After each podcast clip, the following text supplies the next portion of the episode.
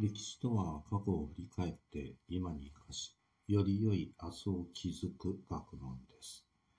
選択することは人生の基本です。今日も丸×を選択してみましょう。問題。次の説明文は正しいか間違っているか丸か×で答えなさい。五感所に3世紀半ばに現在の福岡平野にあった和の名国の王が五感に使いをやり、皇帝から金印を授けられたと書いてある。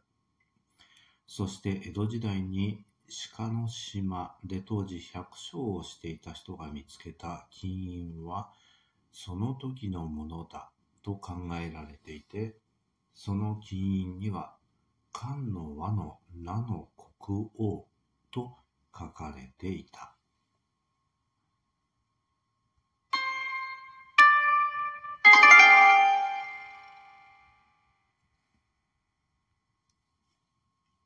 答えは×です。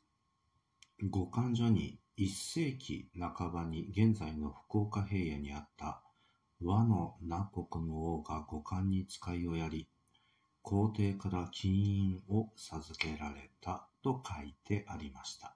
そして、江戸時代に鹿の島で当時百姓をしていた人が見つけた金印にはその時のものだと考えられていて、漢の和の名の国王と書かれていたのです。稲作が盛んになり、社会の仕組みも変わり、小さな国ができ始めた日本列島。人々を支配する有力な人々である豪族や王が出現しました。中国の漢女という歴史書には、紀元前後に和には100余りの国があったと記されています。今日はこの辺でおしまいにしましょう。それでは次回までごきげんよう。